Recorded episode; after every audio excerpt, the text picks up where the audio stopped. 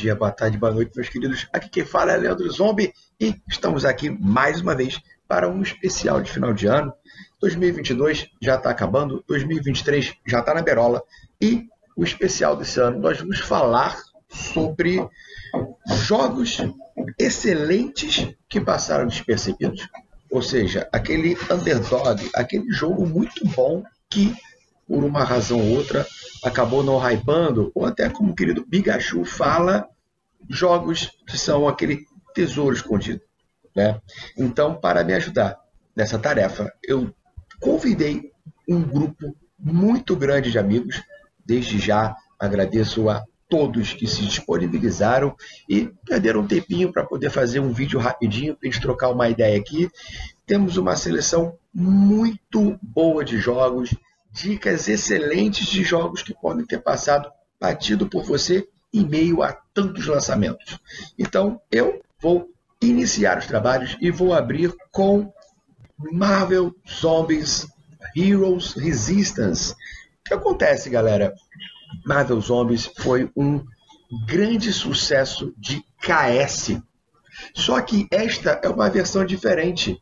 Esta é uma versão menor do jogo, é uma versão reduzida, mas é uma versão que traz toda a emoção de um Zombicide, toda a emoção de um Marvel Zombies, só que num formato menor, num formato mais palatável, numa edição bem mais barata e ele traz toda a experiência.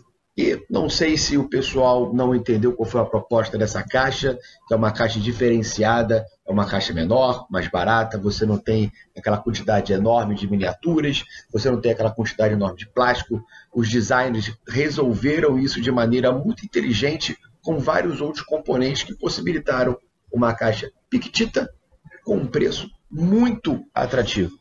Né? Então, apesar de ser uma caixa menor, a emoção é a mesma, a diversão é a mesma, e já fica aqui essa dica para vocês que estão procurando um jogo inicial, de um jogo temático, de um jogo de Ameritrash. Claro, essa versão aqui é a versão estadunidense, beleza? Feita com a galera da Spin Master, não é a versão em português, acredito que a Galápagos deva trazer, não deixaria passar essa excelente oportunidade de ter um título excelente como Zombicide, né? o caso Marvel Zombies, num preço muito menor para poder alcançar um público muito maior. Né? Então, fica aqui a minha dica, Marvel Zombies Heroes Resistance, lembrando, essa não é a edição de KS, ou seja, você que comprou a edição de KS, pode comprar essa edição aqui, que aqui tem material que você não terá no material do KS, beleza? Então aqui já fica outra dica para quem é completista como eu, que vai querer ter tudo de Marvel Zombies, aos poucos, é claro, não dá para pegar o grande Galactus agora. Então, Marvel Zombies Heroes Resistance é a minha dica de jogo que passou batido, de um excelente jogo que foi lançado em final de 2022, foi lançado, se não me engano, ali em outubro, aproximando ali do Halloween, e muita gente não soube desse lançamento. Aqui no Brasil foi pouco comentado e até mesmo lá fora não houve uma grande quantidade de vídeos. Você entra no BGG, você vai ver que só tem 27 vídeos falando sobre ele. Né? Realmente é um número muito pequeno para um lançamento da Simon excelente. Então, Fica a minha dica, seus lindos. No mais, eu gostaria de agradecer mais uma vez a todos os queridos que toparam participar dessa brincadeirinha de final de ano e gostaria também de dar um beijo para cada um de vocês que nos acompanha, para cada um de vocês que troca ideia conosco, que está conosco. Sem vocês assistindo esse material, nada disso teria sentido. Então, meus queridos, um beijo muito grande para vocês, meus queridos e minhas queridas. Óbvio, um beijo muito grande para vocês. 2023 está aí. Que seja um ano muito melhor que 2022. Um abraço grande. Até a próxima. Tchau, tchau. Fico agora com a opinião da galera. Beijo, boa diversão. Até a próxima. Oi, gente, eu sou a Carol, eu sou a Lívia e nós somos do Rainbow Meeple. E a convite do Zombie, nós estamos aqui para falar sobre um jogo, ou quem sabe mais de um, que tenha, não necessariamente tenha sido lançado aí no ano de 2022, mas os que a gente escolheu foram lançados em 2022. mas jogos que não, não pegaram aquele hype, né? Não caíram tanto aí nas graças da galera. Infelizmente, porque são jogos muito bons e a gente vai falar um pouquinho sobre eles aqui para vocês. E os jogos que a gente selecionou são os jogos da linha Premium da Estrela, que são o Front Total, o Bravo e o Mixtapes. Esses, esse trio foi lançado esse ano pela Estrela, né? E a gente acha que eles não foram tão falados, Sim. né? Ano passado teve o lançamento do Herdeiros do Khan, que é um jogo que a gente ama de paixão. E a gente acha que o Herdeiros foi muito mais falado, né? Pro bem e pro mal, né? Muita gente falou, reclamou a beça do jogo, da qualidade dos componentes, enfim. Mas é aquilo, né? Fale bem, fale mal, fale de mim, o jogo estava lá sendo falado, né? O que era muito bom. Agora, esses três que foram lançados esse ano, a gente não escutou tanto burburinho em torno deles, né? A gente não escutou a galera nem falando bem, nem reclamando, né? Sim. Então, a, a gente acha que esses três não caíram no hype esse ano. Falando aqui um pouquinho do Front Total, ele é um jogo do Alexander Francisco, tanto arte, né, quanto design. Alex arrasa muito. Ele trouxe arte meio no ar aqui pro jogo para relembrar os filmes antigos de guerra, até porque é um jogo, né, sobre guerra, onde a gente vai assumir o papel ali do, do exército e entrar na batalha para ganhar, né? Vença melhor. E ele é um jogo que pode ser jogado em dois ou quatro jogadores para realmente rolar aquele combate ali de guerra, né? E o Front Total ele é composto basicamente de cartas. E uma coisa muito bacana que a Estrela trouxe aqui para esse jogo foi o tamanho padrão das cartas, né? E uma qualidade muito boa. Então aqui a gente não vai ter as cartas que destacam, né? Que foi uma grande reclamação é, no Herdeiros, né? Mas aqui no Front a produção veio muito bacana manual também veio bem legal. Então, enfim, acho que esse jogo aí, se você gosta de jogos de guerra e de jogos para jogar em dois, desses duelos, desse combate, né? Acho que pode ser uma boa para você. Já o Bravo é um jogo com tema de circo, um jogo do Robert Coelho, e nesse jogo cada jogador administra um circo. E sendo administrador desse circo, a gente tem que contratar para o nosso circo os melhores artistas e também atrações tipo de comidinhas. Né? Então isso funciona, o jogo funciona né, com as mecânicas de set collection e ele tem um leilão bem interessante. E aí, conforme o jogo, se não me engano, tem 17 rodadas, parece muito, mas é bem rapidinho. E aí a gente vai pegando as peças, vai colocando, montando o nosso circo e no final o melhor circo ganha. E fechando então com o Mixtapes, um jogo do André Teruya com Leonardo Cume. Gente, sério, esse jogo é a nostalgia pura e olha que eu nem sou dessa época. Não, mas para mim foi, porque eu, eu tive esses gravadores gravei muita fita cassete, eu ouvia muito, muita coisa em fitas cassete. Então, esse jogo foi uma nostalgia pura mesmo, assim, foi muito legal. Foi maneiro quando a gente jogou, é, a gente já tinha jogado ele online, mas quando a gente jogou ele físico, a Lívia falou, eu quero esse aqui porque lembra muito o gravador do vovô. É. Ah, eu achei tão fofinho. o Mixtapes é um jogo de 1 a 4 jogadores. E a mecânica básica do, do Mixtapes é o set collection. Então, nele, o nosso objetivo é gravar três mixtapes diferentes. A gente tem três cartinhas que são tipo os nossos objetivos. E aí a gente tem que gravar essa, essas mixtapes. E para fazer as ações, para gravar essas fitas, a gente utiliza nosso gravador. Eu acho isso mais legal. Então a gente é, utiliza uma ação é o play, outra ação é o rewind, outra ação é o fast forward, eject, enfim, isso é muito legal. O jogo a gente achou ele muito temático. Mas enfim, se você vivenciou essa época, com certeza vai ser super nostálgico. Se não vivenciou, você vai amar o jogo da mesma forma e vai sentir ele temático, porque é isso, foi um belíssimo trabalho aí do Teruya e do Leonardo. Então é isso, gente. Foi nossas, essas foram nossas escolhas, né, dos jogos que foram lançados esse ano, mas que não caíram aí tanto no hype. Então, se você não conhece um desses três ou os três, é, se dê essa chance, né? Porque joga o preconceito de lado com esses jogos da estrela e conheça, porque são jogos, são três jogos muito bons. Isso aí. Valeu, galera. Feliz Natal e boas festas aí para vocês, com muitas jogatinas. E aí, galera? Oi, zombie. Aqui é a galera do tipo O. Bruno. Cris. Fernando. e a gente está aqui para falar um pouquinho de um dos jogos que a gente gostou muito, que foi lançado esse ano e que a gente acha que não recebeu a devida atenção, não recebeu o crédito que ele merecia. E que jogo é esse?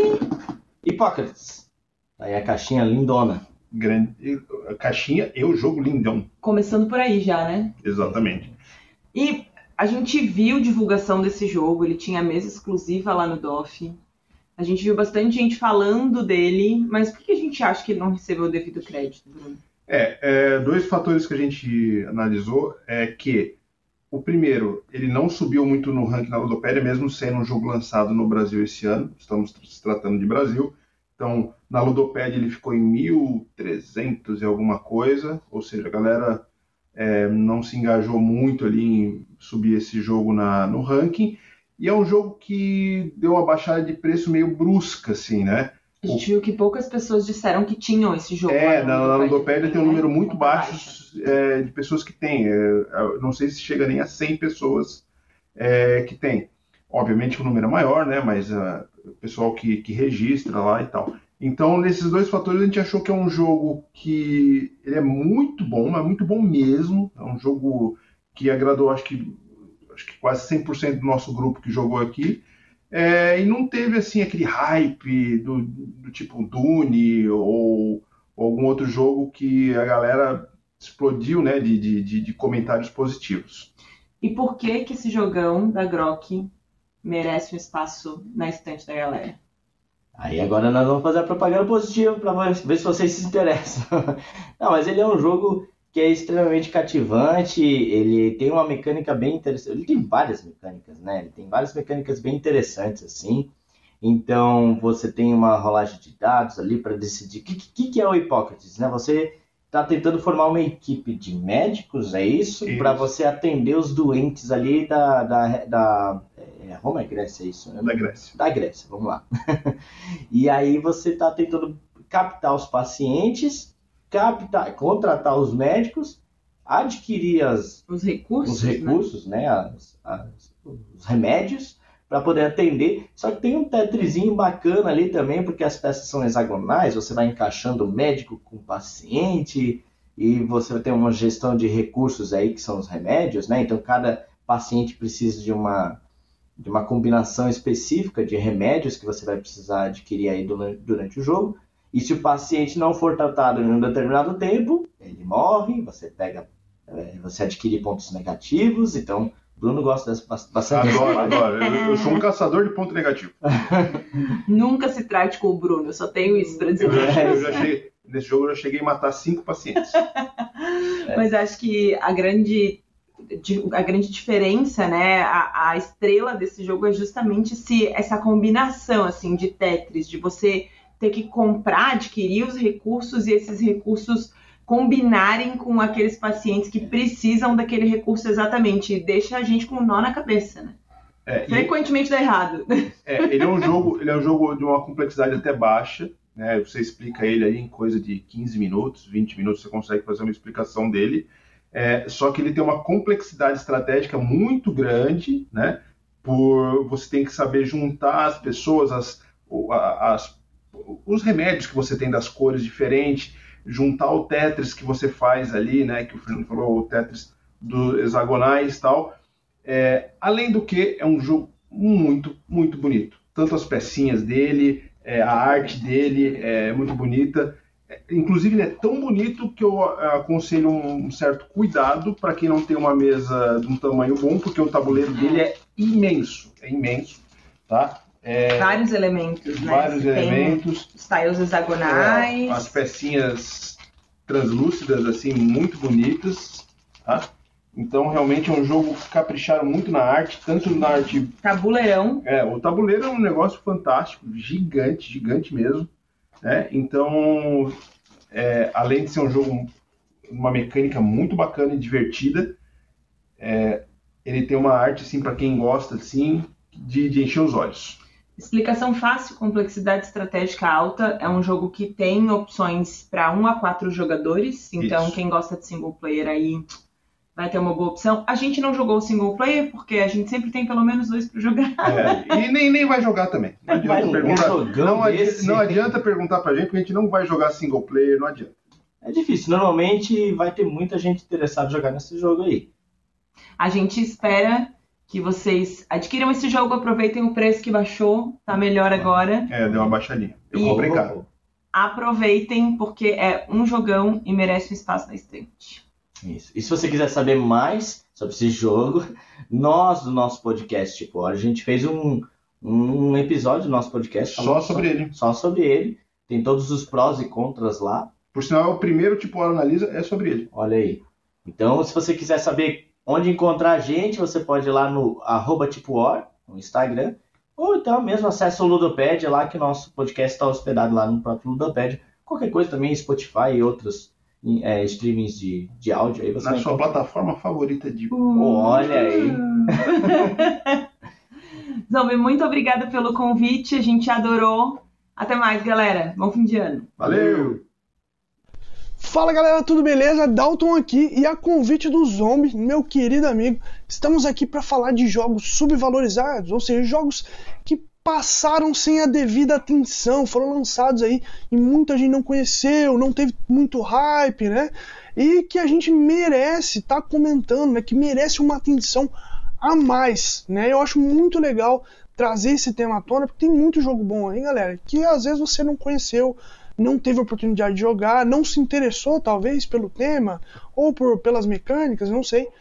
E o jogo que eu vou trazer aqui para vocês é inclusive um jogo desse que eu acho que devia ter tido mais atenção aí pela comunidade. Eu tô falando do Virtu, a arte de governar. Galera, esse jogo foi lançado pela MeepleBR aí esse ano e até pra mim tinha passado despercebido. Eu vi que eles lançaram e tal, mas eu não tinha prestado atenção nesse jogo. Até que um seguidor nosso lá, um, um, um amigo nosso que segue o nosso perfil lá no, no Duke, né? Ele falou assim, cara, dá uma olhada no Virtu. Aí eu falei, não, beleza, vamos dar uma olhada. Aí tá, peguei o jogo, coloquei na mesa. Eu no começo achei ele um pouco complexo, né? Porque tem bastante detalhezinho, é um jogo pesadinho. Mas, cara, que jogo bacana. Que jogo bacana, que assim, eu, me surpreendeu. Foi a surpresa de 2022. Ano passado foi o Res Arcana a surpresa para mim. Esse ano foi o Virtu. No Virtu, o tema dele é um tema histórico, né? Todo mundo sabe que eu gosto de temática histórica. A Península Itálica, a Itália está fragmentada, né? O poder está fragmentado. Então temos várias cidades como Milão, Veneza, Florença, que estão brigando pelo poder. Cada jogador assume uma dessas cidades. E o mais interessante desse jogo é que ele vem com um tabuleiro ali, bem bonito, que tem o formato da Itália, né? E cada jogador começa controlando uma parte ali, né?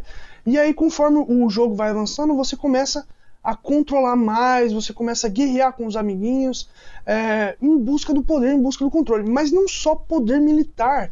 Quando eu falo poder militar, eu digo a questão de você guerrear para tomar cidades do oponente e tal, mas a questão artística também, entendeu? Então você, você estimulando a cultura, a arte, você também faz muitos pontos. Inclusive, nós temos personagens históricos, como o Leonardo da Vinci, temos obras históricas como a Capela da Sistina, né? Temos vários, tem um Maquiavel. Então, assim, essa, esse flavor assim que o jogo traz é muito legal. Eu sempre gosto bastante quando traz história pro jogo, né? E você poder utilizar essas pessoas ali no seu, na sua roleplay, no seu jogo é legal. Cada um tem uma habilidade especial. Então, além de você ter o poder militar, tu tem que ter, investir na cultura também né, que nessa época também tinha muito forte essa questão. Outra coisa também é a influência religiosa, né, principalmente na Itália. Nessa época, quem tinha influência religiosa tinha poder. Então, uma das pontuações final de jogo é você ter uma influência religiosa. Mas o que mais me chamou a atenção nesse jogo é o rondelzinho que ele tem. Ele tem um, a ação dele é baseada num rondel. Você tem o seu palácio lá, certo? E nesse palácio tem vários tipos de ação. E aí você move o seu marcador, dois espaços, escolhe uma ação e faz aquela ação. É só que esse palácio ele é totalmente personalizado. Você começa com ações fixas e depois pode personalizar ele. Tipo, você pode colocar três ações de guerrear lá, ou colocar duas ações de cultura. Então, assim, é legal isso porque é um rondel personalizado. Que você pode estar tá até mesmo é, dando um upgrade em uma ação. Por exemplo, tem uma ação lá que você quer melhorar ela. Você coloca uma carta lá e coloca outra carta embaixo para adquirir mais recursos com aquela ação. Então, esse rondel de ações eu nunca tinha visto em jogo nenhum. Não sei se é uma mecânica única desse jogo, mas eu achei bem inovador. E além disso, toda vez que você gira o rondel para a esquerda ou para a direita e você passa por cartas de corte que ficam do lado, você ativa a corte, porque você está governando a sua cidade. Você passa pela corte, você foi lá e conversou com aquelas pessoas e eles estão te devendo favores novamente, então estão tipo toda uma uma temática política por trás, né? E aí, essas pessoas que estão na corte, que são cartas que você compra, elas te geram recursos também. E o gerenciamento desses recursos é muito importante no Virtu. Por quê? Porque, cara, é, eu acredito que vocês já viram muitos jogos de guerra. Mas você já jogou algum jogo de guerra que realmente você sente a perca econômica de uma batalha? Então, o Virtu é um desses. Em Virtu, quando você perde o controle de uma cidade, né, a pessoa foi lá, guerreou com você, você perdeu o controle daquela cidade você perde os recursos. Por quê? Porque cada cidade te gera recursos. Então você perdeu aquela, aquela cidade lá, você perdeu recursos, você perdeu poder econômico. Então é, a batalha realmente tem efeito, você sente as consequências da batalha, né? inclusive para o seu adversário. Você vai aumentando o controle das suas cidades, você vai crescendo, seus adversários vão ter menos recursos para manipular. Então, assim, é um jogo que você tem vários caminhos para a vitória, né? tem várias cartas o mecanismo de ação dele é totalmente personalizável. Então, assim, Virtu é uma breve explicação aqui. O jogo tem muitas coisas, mas se você gostou, se interessou, vale a pena dar uma olhada. Se não tiver oportunidade de, de comprar, é, joga, vai numa luderia, joga, vê se alguém tem. Vale a pena a experiência, tá? Inclusive o jogo tem um modo exclusivo para dois jogadores tá? Ele tem um manual exclusivo para dois jogadores. Então a gente tem que exaltar, né, enaltecer jogos que fazem isso, né? Num, numa caixa só trazer um modo exclusivo para dois jogadores, que hoje em dia é quem nunca tem duas pessoas só para jogar, né? Os jogos de duelo, os jogos para dois jogadores estão em alta. Então, além de uma experiência para três a cinco jogadores, você tem uma experiência para dois jogadores. Então, isso que eu achei muito bacana do Virtu e por isso que é o jogo que eu selecionei para participar aí muito obrigado, Zombie, pelo convite. Muito obrigado a todo o pessoal aí. E é isso aí. Muito obrigado, Virto. Jogão demais. Fala pessoal, tudo bom com vocês? Aqui é o Diego do Dicas Lúdicas e hoje estou aqui a convite do Zombie para poder falar de um jogo que ele passou, vamos dizer, fora do radar aí do hype da galera em 2022. Ele foi lançado esse ano só que eu percebi ali, vendo os comentários, etc., que a galera não engajou muito com ele, não comprou muito a ideia do jogo. Eu tinha uma lista para poder trazer de jogos que aconteceram isso, mas eu resolvi escolher um deles em especial, já que a gente está aqui no canal do Zombie, que é o nosso queridíssimo a caixa pesada Angel Fury. Então, olha só, isso aqui é uma caixa massiva recheada de miniaturas, de dados, aquele amerezinho do jeito que o zombie gosta. Só para vocês terem noção, olha uma latinha do Doble comparada com o tamanho dessa caixa, essa caixa gigantesca. Eu quero começar falando para vocês o motivo pelo qual que eu acho que esse jogo ele não vingou tanto no Brasil. Bom, na verdade eu acho que esse jogo ele não vingou tanto assim no mundo pelo que eu percebi. Posso estar errado, mas pelo que eu percebi foi isso. Ele, como aqui no Brasil ele saiu muito perto do que ele saiu lá fora, não tinha muito material sobre o jogo, a dificuldade dele não estava ajustada direito no BGG, porque tinha poucos reviews e etc. Eu vi muita gente, tanto lá fora quanto aqui, ficando com o pé atrás com o jogo, justamente porque não tinha muito conteúdo sobre ele. Então imagina, um jogo com uma caixa desse tamanho não é barato. Apesar de que o preço que ele veio comparado aos lançamentos que a gente tem tido ultimamente no Brasil, ele não é um absurdo. Porque quando eu vi esse jogo, cara, eu, eu pirei quando eu vi esse jogo. Eu imaginei que ele fosse passar de mil reais, fosse mais que mil reais, e não é isso. Então ele não veio com um preço exorbitante, apesar de continuar sendo caro, mas tem jogos que são lançados aqui no Brasil que tem um preço é, muito similar ao dele e vem bem menos coisa. Então, se comparar nesse sentido de ah, a quantidade de coisa que vem, não é tão caro. Mas eu acho que esses são basicamente dois dos impeditivos: o preço, e também é, por não ter muito material do jogo disponível, é, ter pouca coisa, só em inglês, enfim. Um outro motivo que talvez ele passou por baixo do radar é porque a gente está tendo uma quantidade massiva de lançamentos aí e ele veio num mês que tinha outros lançamentos muito maiores.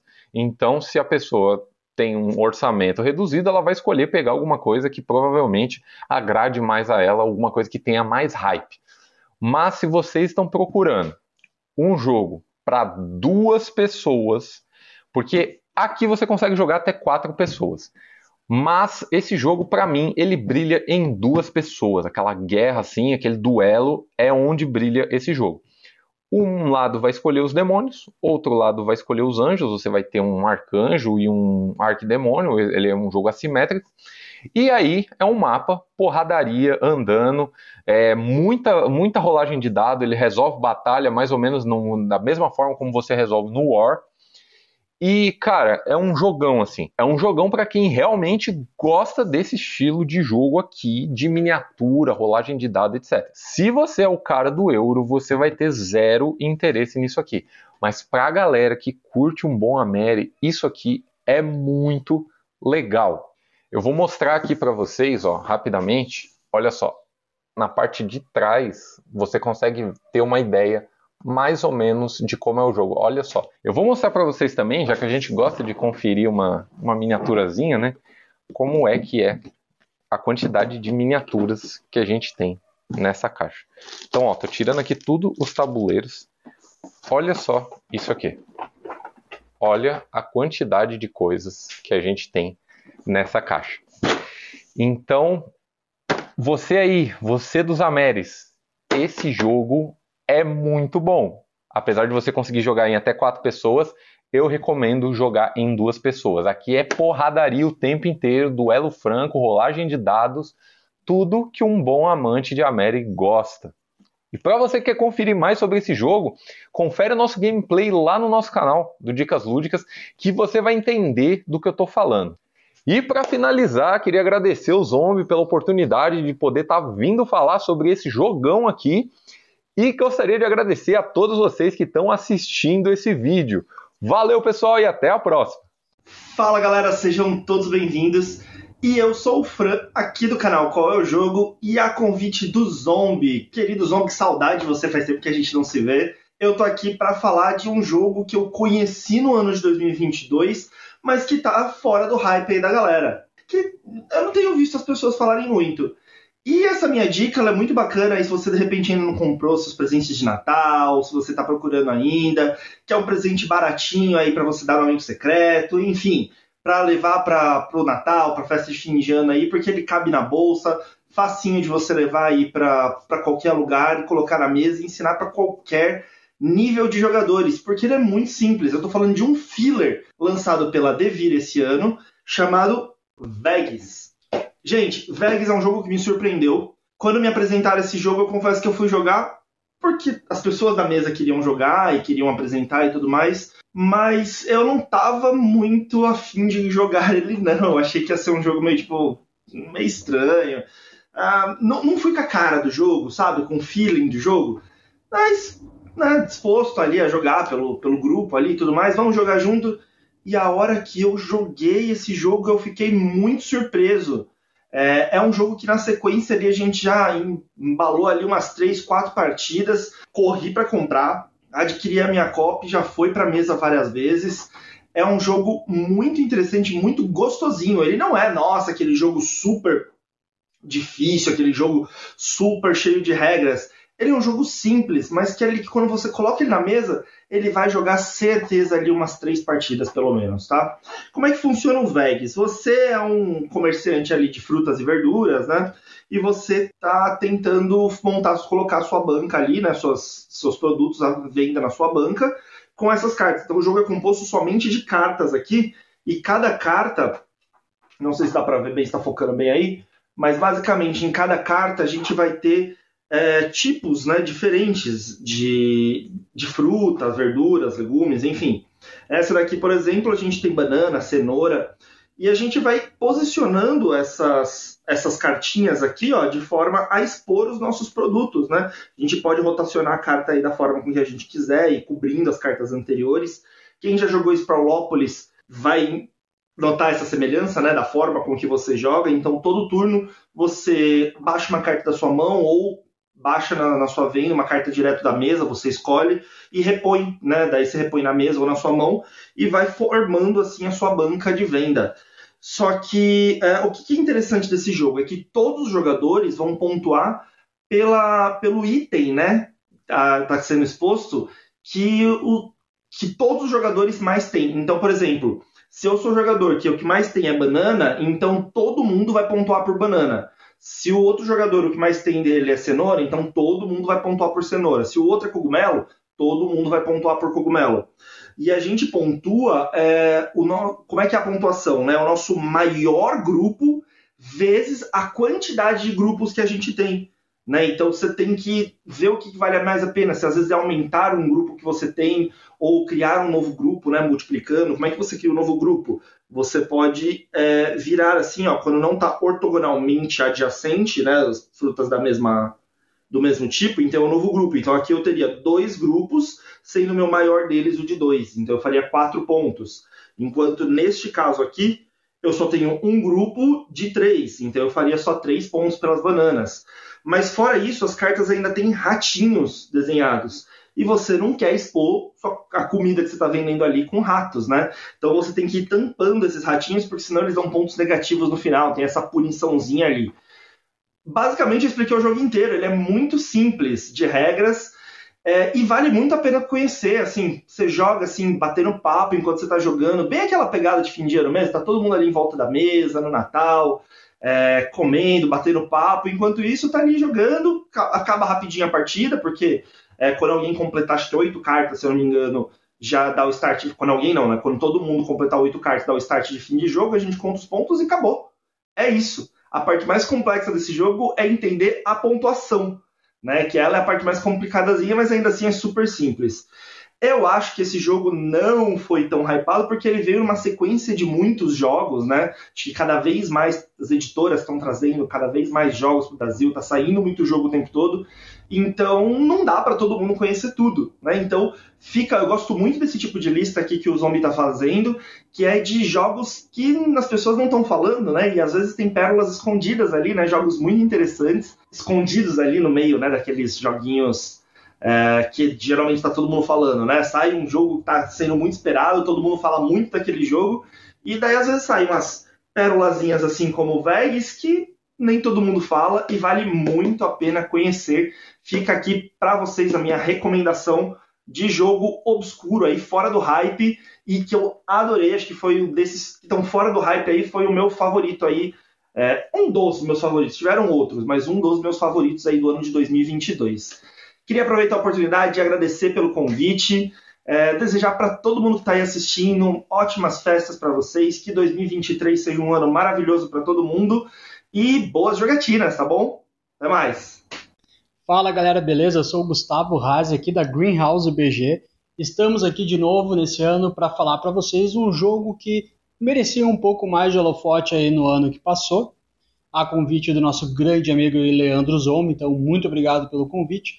E hoje eu vim falar para vocês aqui ó, de Wheatstone, esse jogo aqui que recebe a assinatura de ninguém mais ninguém menos de que Reiner Knizia e também do Martino, não vou arriscar falar o sobrenome dele. E foi lançado aqui no Brasil pela Conclave. Esse jogo aqui, galera, ele é sensacional, ele merece a atenção de vocês. Eu vou mostrar um pouquinho dos componentes, eu vou me espalhar um pouquinho aqui e vou mostrar para vocês mais ou menos como é que funciona o jogo para vocês entenderem o porquê que ele é tão legal. Então, assim, ó, o que, que nós vamos ter aqui que é muito interessante. A gente tem aqui, ó, essas pecinhas aqui que são hexágonos, ó, com ícones. E quando a gente consegue colocar os hexágonos adjacentes um com o outro, a gente vai ter forças maiores de ação. E nós vamos colocar aonde? No nosso caldeirão. Isso aí, tem um caldeirão. Então a gente coloca ela aqui, ó, por exemplo, essa varinha aqui, ó. Eu poderia fazer uma ação de varinha de força 2 e uma ação de bruxa de força 1. Então eu tenho que montar ao longo da partida esse caldeirão aqui, colocando essas peças, de forma que eu consiga a maior adjacência possível e as ações fiquem cada vez mais fortes. Mas o que, que eu faço com essas ações? Tu deve estar te perguntando agora. Eu vou te dizer o que, que tu faz com essas ações. A gente vai poder alocar e mover as nossas bruxinhas no tabuleiro principal. A gente vai poder. Peraí que eu tô pegando aqui. Construir caminhos com esses cristais aqui, também no tabuleiro principal, que eu já vou mostrar para vocês. Sem contar que nós temos esses cristais que vão ficar no nosso tabuleirinho ali de, de caldeirão, que a gente vai ter que mover eles com uma determinada ação para eles saírem do tabuleiro aqui, ó, por essas setinhas e a gente ganhar essa determinada ação.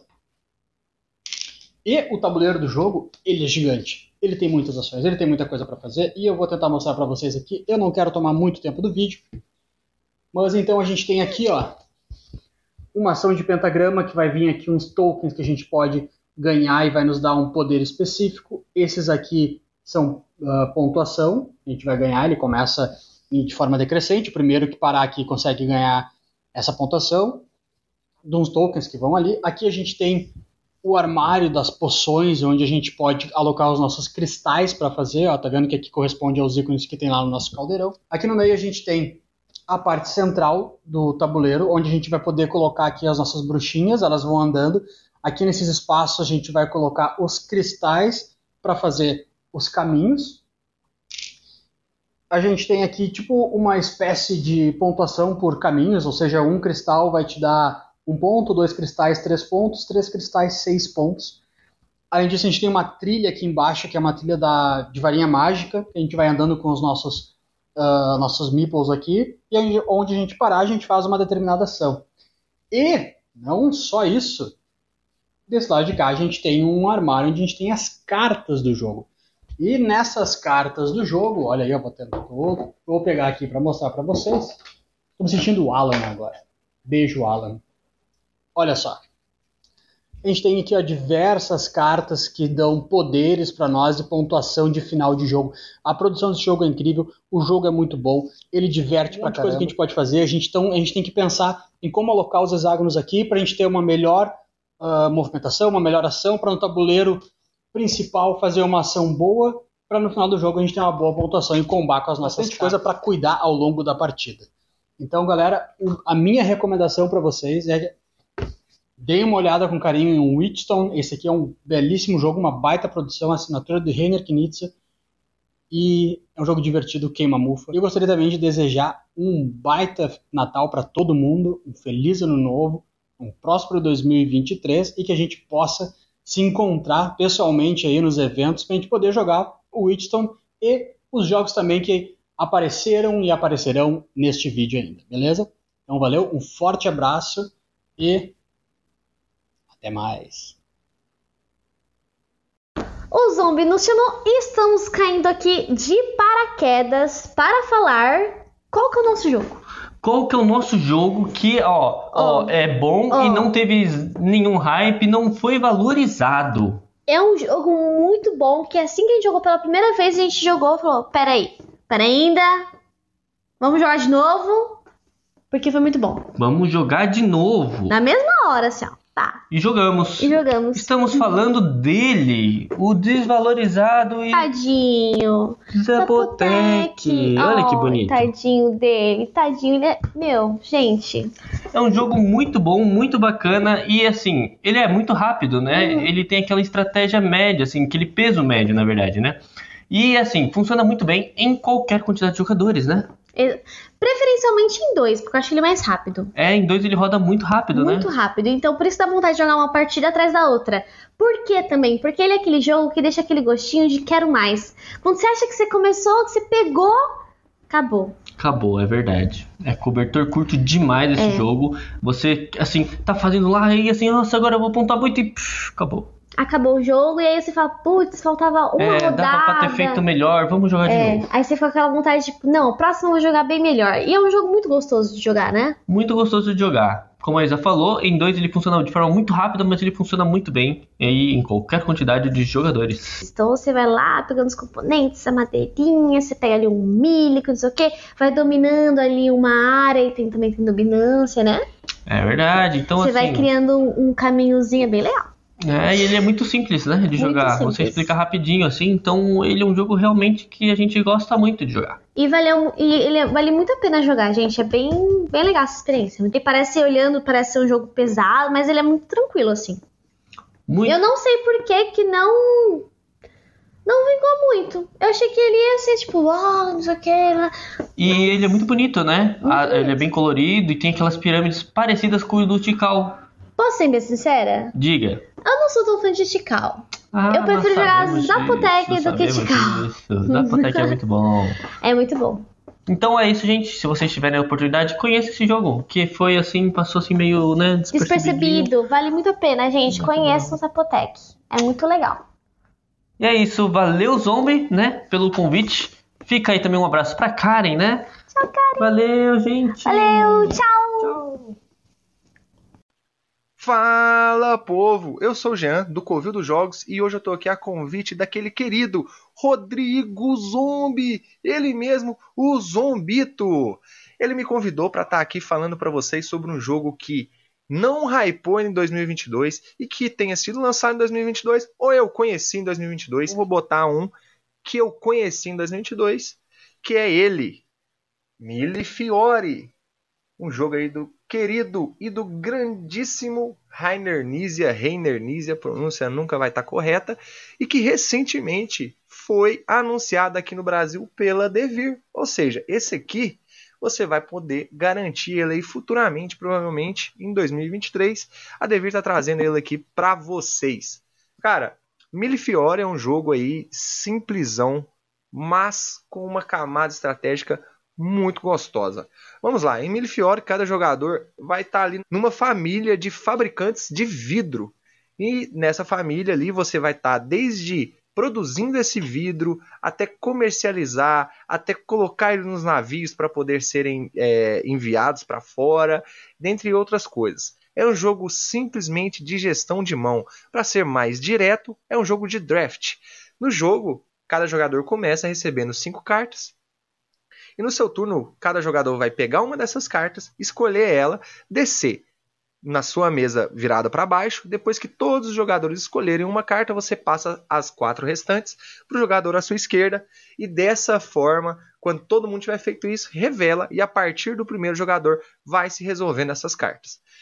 E quando você resolve essas cartas, ela vai ter uma cor e um símbolo de uma das seis regiões do tabuleiro. Quando você resolve essa carta, você vai pegar uma pecinha sua e colocar no tabuleiro. Dessa forma, você vai pontuar e cada região tem uma pontuação diferente e uma forma de se pontuar diferente, o que traz uma dinâmica bem interessante para o jogo.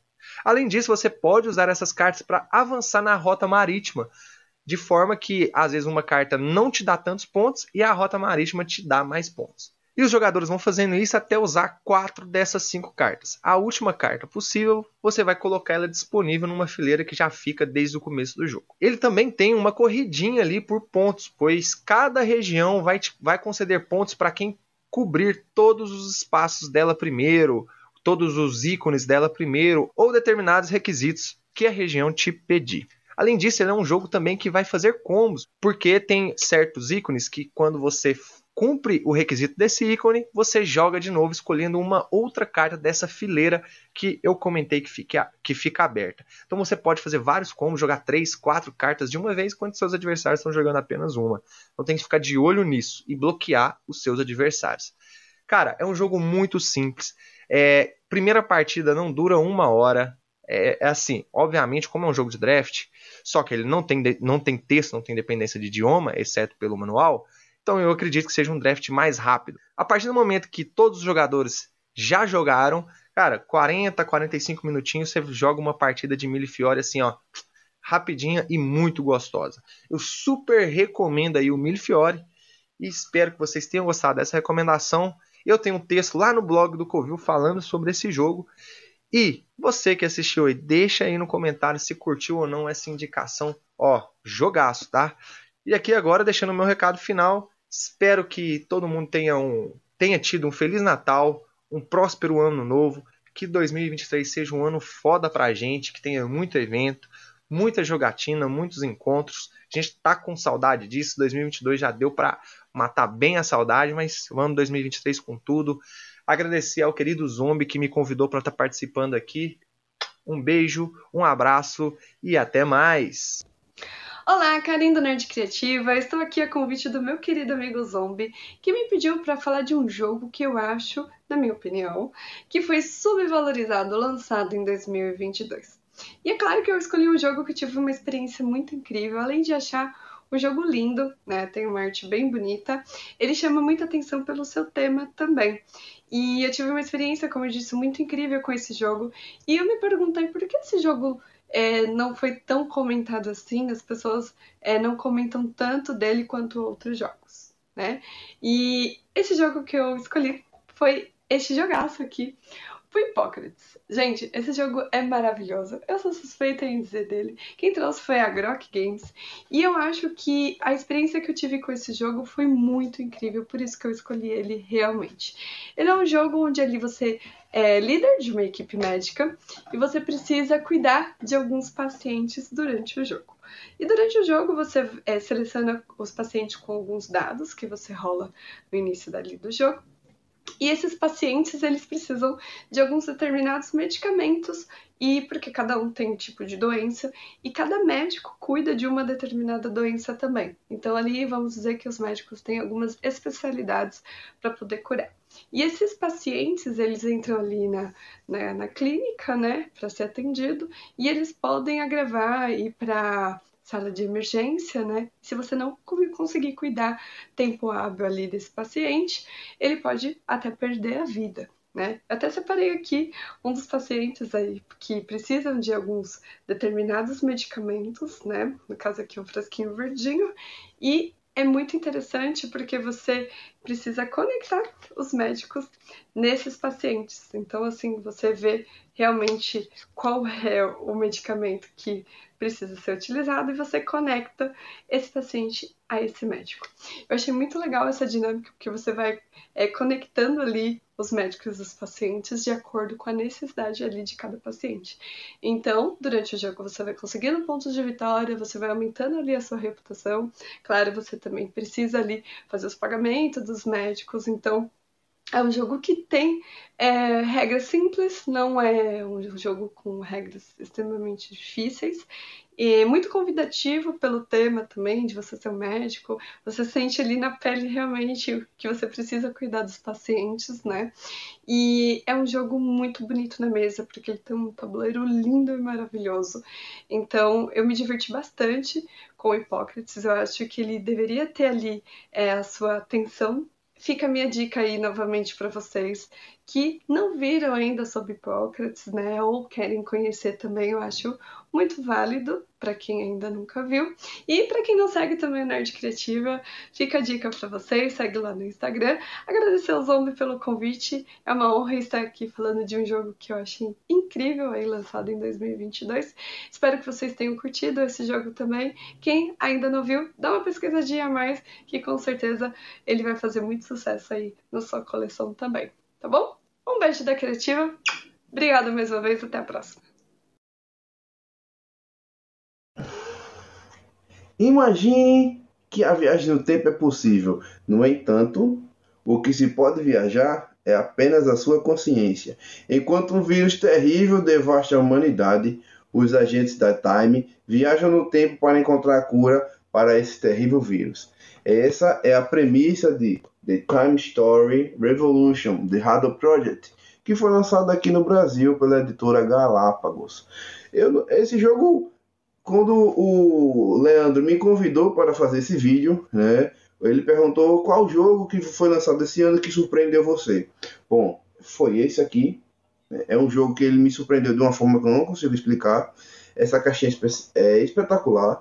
Ela foi criada principalmente para ser lançado como um jogo Legacy, certo? Que é aquele jogo que você é, joga apenas uma vez. The Hado Project ele é um jogo de investigação e ficção científica que vai se desenhando e criando vários caminhos possíveis é, você logo você tem uma leque de escolhas que você pode fazer, onde vai vir, o que vai investigar, onde vai investigar.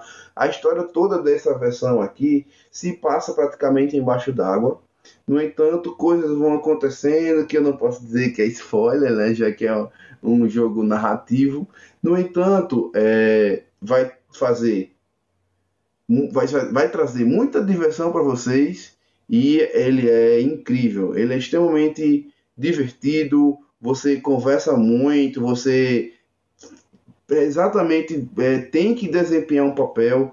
Nesse jogo eu estou jogando com a Karia Ivanova, que ela é uma videógrafa, né? ela é uma repórter, né? uma empresa que sabe transformar, ela trabalha para uma empresa que sabe transformar informação em dinheiro. Né? Então, muito bacana o jogo e valeu Galápagos por trazer esse jogo para cá. Olá pessoal, tudo bem? Aqui é o Mr. Emerson do canal The Game Father.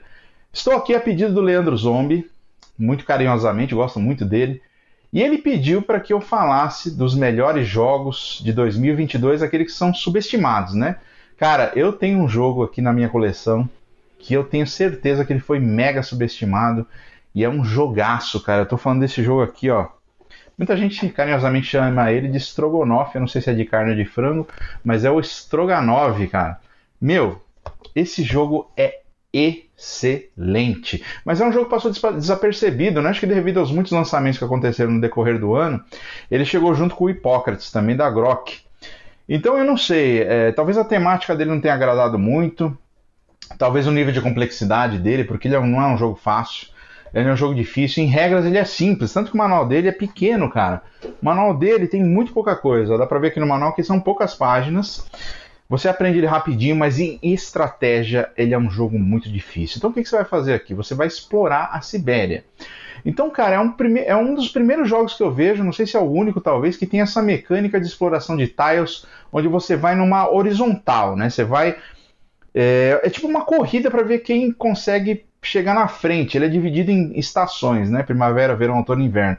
Então, quanto mais na frente você vai, nessas tiles de terreno, que são, aliás, são muito bonitas, a arte do jogo é extraordinária, cara, é muito bonito. Então você vai caçando ali, pegando peles, fazendo comércio e cumprindo objetivos conforme você vai adentrando cada vez mais no coração da Sibéria. Adentrando cada, cada vez mais no coração da Sibéria, você explorando as tiles. Então você vai andando naquelas tiles.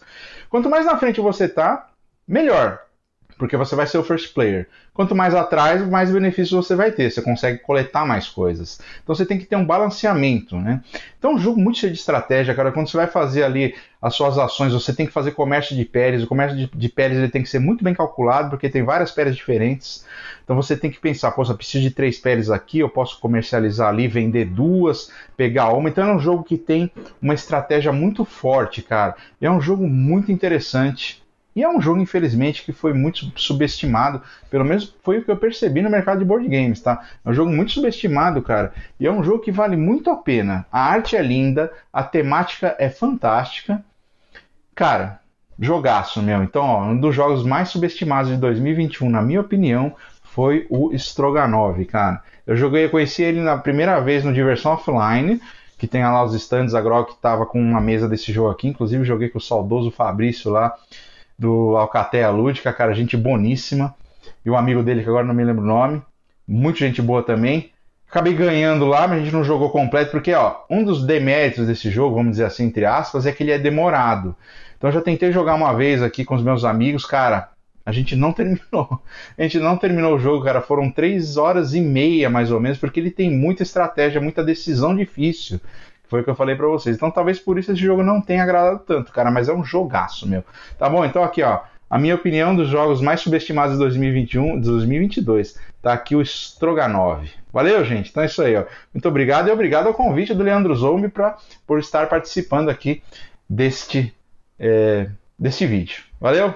Grande abraço para vocês. Fala galera, Nick aqui e o subestimado de 2022. Esperando que eu esteja errado, é esse aqui, Bitoco. Pra não ser mal interpretado, eu não vou dizer que ele foi subestimado, mas ele não recebeu a atenção que ele realmente merece. Esse não foi só um jogo incrível em 2022, como também um dos jogos mais incríveis que eu joguei na minha carreira. Talvez ele não tenha um diferencial que você só encontra no Bitoco, só que esse aqui é um jogo que consegue acertar em todos os pontos que ele propõe. E o capricho da arte desse jogo, somado ao próprio tabuleiro e tudo que ele traz para você colocar na mesa e fazer um jogo instagramável funcional, é surpreendente. Eu não vou me estender muito, mas se você não conhece Bitoco, se liga nesse tabuleiro. Gigantesco e altamente caprichado, num detalhe que eu vou falar para vocês, gente, é uma das coisas mais incríveis que você vai ver em 2022, fácil. Leandrão, obrigado pelo convite e que entre o próximo convidado. E aí, pessoal, tudo bem com vocês? Eu sou o Paulo e você está no canal do Zombie. É, a gente foi convidado pelo Zombie para falar sobre um jogo que a gente conheceu ou que foi lançado em 2022 que não recebeu a devida atenção ou que não foi hypado. E dentre tantos jogos que a gente recebeu e que a gente é, jogou e teve conhecimento em 2022, um que, é, que eu acho que não teve a devida atenção foi Keep the Heroes Out, que é um jogo do Luiz Bruet, é um jogo muito divertido, é um jogo cooperativo e que, dentre tantas coisas, chama-se muito atenção pela beleza mas que eu acho que ele não é só um jogo bonitinho. Ele é muito mais que isso. É um jogo difícil de jogar, é um jogo que, apesar de ser cooperativo, você tem aquela dificuldade que te faz querer jogar mais vezes. Ele tem um tabuleiro modular excepcional, que você pode fazer vários mapas, várias masmorras ali. E, e, e por ser difícil, faz com que o jogo se torne mais atrativo, porque as missões, se fossem fáceis, assim, esses jogos cooperativos, quando são fáceis, eles uh, se tornam é, sem graça, né? Porque você vence as missões e fala, ah, já venci, não quero mais jogar. Então, na minha opinião, eu acho que o Keep the Heroes Out,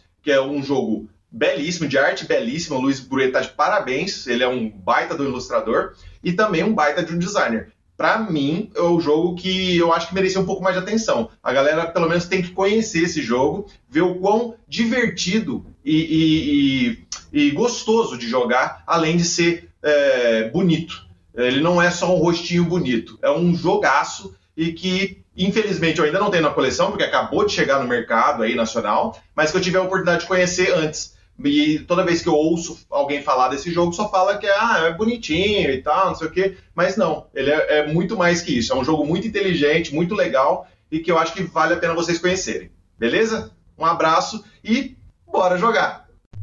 Fala, povo! fui convidado pelo Zombie, Rodrigo Zombie, para estar tá aqui e falar de um jogo que eu conheci em 2022, que não hypou, mas que é excelente, que eu recomendo. E ele vai vir do céu! Olha o evento especial, gente! Ó, vou falar do Outre, um jogo cooperativo de fantasia medieval. Olha, a arte é maravilhosa. Já esperava muito pela arte. Mas Confesso que não conhecia muito sobre o jogo e quando joguei foi emocionante, foi do caralho. É tudo que um jogo cooperativo precisa ter. Mas eu vou roubar. Ah, vou roubar rapidinho, rapidamente. E vou também destacar aqui o retorno do D&D ao Brasil agora sendo produzido pela Wizard. Então tá chegando aqui, já chegou aliás, né? O kit é essencial, recomendo muito e é com alegria que 2022 se encerra com o D&D de volta ao Brasil. Muito obrigado a todo mundo, muito obrigado aí, Rodrigo Zombie. Um abraço, Feliz Natal, próspero Ano Novo. Agora acabou o programa com a caixa voltando. Fala povo, aqui quem fala é o Pikachu, como é que vocês estão? E hoje a gente vai falar de tesouros escondidos ou jogos que não hyparam tanto em 2022. E eu quero falar de King Monster Island, um jogo bem legal que é o sucessor aí do King of Tokyo, tá? E a principal diferença dele é que ele é um jogo cooperativo. Então, para mim, um melhor jogo de entrada do King of Tokyo, pois explica a questão da rolagem de dados sem ter a eliminação de jogadores. A experiência cooperativa para quem está começando a jogar né, os jogos de tabuleiro, eu creio que seja bem melhor do que o competitivo, com eliminação, deixa menos frustrante para quem está começando.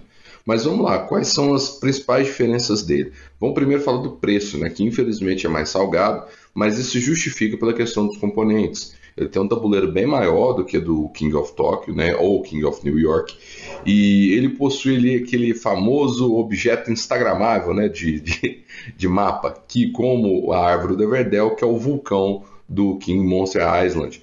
Você coloca ali no meio e ele serve uma questão de rolagem de dados. Você vai rolar os dados ali e mostrar em que local do tabuleiro vai acontecer as coisas. É, sobre a questão do tema, né? Vamos lá. Ele é um jogo que lembra muito o Círculo de Fogo ou King Kong vs Godzilla, onde você tem monstros se juntando para enfrentar um monstro maior. Alguns nem são monstros, na verdade, né? Por exemplo, o Hades, que é um dos personagens jogáveis. Ele é um robô gigante, então bem mais para vibe Círculo de Fogo mesmo, você vai enfrentar o um monstro. E, cara, o jogo é bem legal. É, o mapa ele possui várias zonas e o monstro vai andando, assim como seus monstros também. E é uma das mudanças que a gente tem também é a questão dos dados, né? As faces do dado mudaram. Agora você tem as faces de é, pezinhos, que servem tanto para dar um de dano, quanto para andar. E você tem também a face das patinhas, que agora dão dois de dano, as famosas patinhas aí. E você tem ainda a fama, por exemplo. Só que a fama ela serve para algo diferente. A fama agora, ela não tem mais a questão com 20 de fama você ganha o jogo. Mas quando você ganha a sua primeira fama, você escolhe um aliado. Aí tem a mídia, o exército, os ninjas, são vários. E aquele aliado vai te dar poderes diferentes, é onde que dá boa parte da rejogabilidade do jogo também, né? Porque dependendo de acordo com o aliado que você pega, você ganha um poder diferente durante o jogo. E quanto maior a sua fama, maior é o poder que aquele aliado te dá. Ele vai te dando poderes diferentes à medida que sua fama vai subindo. Então ele é um jogo bem bacana, eu gostei bastante da proposta dele. Ah, falando dos dados também ainda, o 1, o 2 e o 3 não existem mais, né? Eles foram substituídos tanto pelas pra, por mais faces de patinho quanto por faces de pezinho. Mas o jogo é bacana demais, eu recomendo muito. Ele vem, o jogo vem com três vilões, né? Três na caixa base, um mais, um, cada um de um nível diferente, um fácil, um médio, um difícil. E você tem ali em cada vilão ainda dois níveis de dificuldade, nível fácil e nível difícil de cada um deles. Então aí você consegue regular bem qual é o nível de dificuldade do jogo que você quer, tá? Os vilões, basicamente, eles têm poderes especiais, eles vão ganhando também fama, tá? Entre aspas, e eles vão subindo ali de acordo com esse nível, eles vão subindo, ficando mais cada vez mais poderosos, dando mais porrada e tudo. É, a gente viu um pouco da diferença de cada um desses vilões, e é interessante ver que eles agem um pouco diferente, né? De cada um. E vale bastante a pena, tá? Uma experiência boa, mas lembrando que é aquilo que eu falei, ele é um jogo que tem um valor mais elevado, então considere bem isso antes de comprar para o grupo, para ser um jogo que vai rodar bacana na sua mesa mas a gente jogou lá no Covil e eu posso garantir que é um excelente jogo, pelo menos para nós, agradou bastante, um excelente cooperativo, beleza? Então é isso, pessoal. Até mais. Olá, pessoal. Aqui é Rafael para falar para vocês sobre um dos jogos lançados em 2022 que eu conheci e que não teve os merecidos holofotes. Zombie, é o seguinte, meu escolhido vai para o Libertalia Os Ventos de Galecrest. É uma implementação do jogo Libertália, do mesmo nome, só que tem um visual mais realista, né? E aqui ele toma um visual mais família, né? E eu acho que esse jogo é um jogo fantástico. É, foi lançado pela Grok Games. E quanto mais pessoas, melhor o jogo. Ele é um jogo onde você vai fazer viagens para ilhas para conseguir o seu saque. E através de, do uso dos personagens que você tem na sua mão, você vai montando sua estratégia. Todo mundo começa com os mesmos personagens, mas não. Isso não perdura para as próximas rodadas, porque depende de quem você usou. Aí você vai ter uma, uma quantidade de personagens na sua mão, tipos de personagens, e aí a cada nova rodada são novos personagens que entram na parada, né? Então os jogadores vão utilizando esses personagens para ativar seus poderes, para ter as vantagens sobre os outros jogadores e conseguindo as, as pecinhas. O jogo, além de ter uma mudança visual, teve uma mudança muito significativa na qualidade dos componentes. É um jogo que está muito bonito, mas talvez pelo período que foi lançado a galera não se empolgou tanto com ele ou preferiu outros jogos ao invés do Libertário, os Ventos de Galecrest. E, é um, e eu acho que esse é um jogo muito divertido e tem uma proposta, uma dinâmica né, de jogo que agrada a família e é fácil de entender. Você vai, pega as cartas, você explica quais são os poderes dessas cartas e pronto, você começa a jogar e tem né, à sua disposição um jogo bonito e divertido. Então, meu jogo que não recebeu os devidos holofotes em 2022 é o Libertalia. Fala, Zombie. Aqui é Rodrigo Manique, do Inteligências Lúdicas. Bom, o jogo que eu vou falar para vocês é um jogo que saiu no final do ano de 2021, lá em Essen, e eu consegui, por grande sorte, consegui trazer aqui para o Brasil. E ele chegou no começo de 2020. Tive a, a, a, chance de poder conversar com o autor do jogo, que é o Pedro Iñaki Martínez, né? E o nome do jogo é, é A Guerra da Tríplice Aliança. Que jogo é esse? O jogo que conta sobre o maior conflito que houve em 1864, é, quando o Brasil invadiu o Uruguai. O, o, o Paraguai era, era aliado do, do, do Uruguai, do, do, partido, lá na, na, época, e o Brasil entrou lá para tirar o partido e colocar outro. E com isso, o, o Paraguai veio e passou pelas terras brasileiras, eu acho, se não me engano, e aí começou o conflito. O conflito que durou muitos anos. E esse é um jogo que, cara, é, tá na história do Brasil. Acho que a galera lê um pouco até. Eu tive a chance de morar no, nos dois países, tanto no Brasil quanto na, na, na Argentina e no Paraguai. Aprendi um, os outros dois lados do, da guerra e consegui ler alguma, alguns livros aqui no Brasil também. E o jogo ele mostra isso, é, o conflito desde o comecinho, né, quando o, o Brasil invadiu o Uruguai, Paraguai cruzou a fronteira ali, e é, ele tem um mapa, ele é um jogo, ele realmente é um wargame, no melhor estilo, usar os tokenzinhos de, de papel, os dadinhos. É, não tem tabela, é um jogo bem simples. Ele lembra até o Twilight Struggle, na maneira de posicionamento do mapa, é, movimentação de peças. Você tem é, mais de uma maneira de você vencer o jogo, né, que é você invadir a capital do inimigo por exemplo, do Paraguai, se invadir cap algumas capitais do Brasil, ele ganha automaticamente o jogo. O, o, existe um deck para cada facção, existem os aliados e também o do Paraguai. Cada um tem seus heróis, tem os heróis brasileiros, os heróis argentinos e o do Paraguai. Então você tem como você é, tentar segurar a sorte e antes que o, que o deck acabe provocando a, a, vitória de um dos, do, dos bandos, né? Ele é um jogo para dois jogadores que dura no máximo, no máximo, uma hora e meia, ou quando você estiver jogando, aprendendo o jogo duas horas. É, é muito bom. Eu não sei por que, que não saiu no Brasil ainda, porque a galera gosta de Wargame, eu conheço muita gente que curte, né? E, poxa, falando de história do Brasil, que está aí, né? É, estamos aguardando. Então é um jogo que passou des, des, despercebido, embaixo do radar. Espero que uma hora dessas ele, ele venha para cá, merece se você gosta de wargame e se você gosta de jogos no estilo do Twilight Struggle, só que com menos tempo e mais simples ainda, esse é um jogo que eu, que eu recomendo bastante. É... Então é isso. Um grande abraço a todos e um ótimo ano novo para vocês. Eu sou Ronaldo do Jogos Café Etc. e queria agradecer ao Leandro Zombi pela oportunidade de estar aqui com vocês falando sobre um jogo super injustiçado que é o Luna Capital, que sai pela Devir aqui no Brasil, que jogam de 2 a 4 jogadores. Eu acho que esse jogo caiu em alguma maldição, porque todos os outros jogos Luna desse ano se deram super bem, que é o Luna Mares e o Nova Luna. Esse é um jogo do José Ramon Palácio, o mesmo cara que fez o Lavinha. É um jogo de temática espacial e que você forma um tabuleau usando essas cartinhas aqui, são cartinhas de terreno. E você usa outras peças para cobrir essas cartas, você preencher essas cartas e elas meio que formam combos de ponto. Cada uma delas pontua de uma maneira diferente. Então você tem coleção de componente e você também tem colocação de peças. Eu adoro tudo isso. E agora, a produção do jogo chama muita atenção. Que eu acho que afastou muita gente é por causa do preço que ele foi lançado. Mas talvez você deva dar uma oportunidade para conhecer esse jogo. Queria agradecer demais ao Leandro Zomo pelo convite. Fiquem bem, tenham boas festas. Até o ano que vem. Beijão.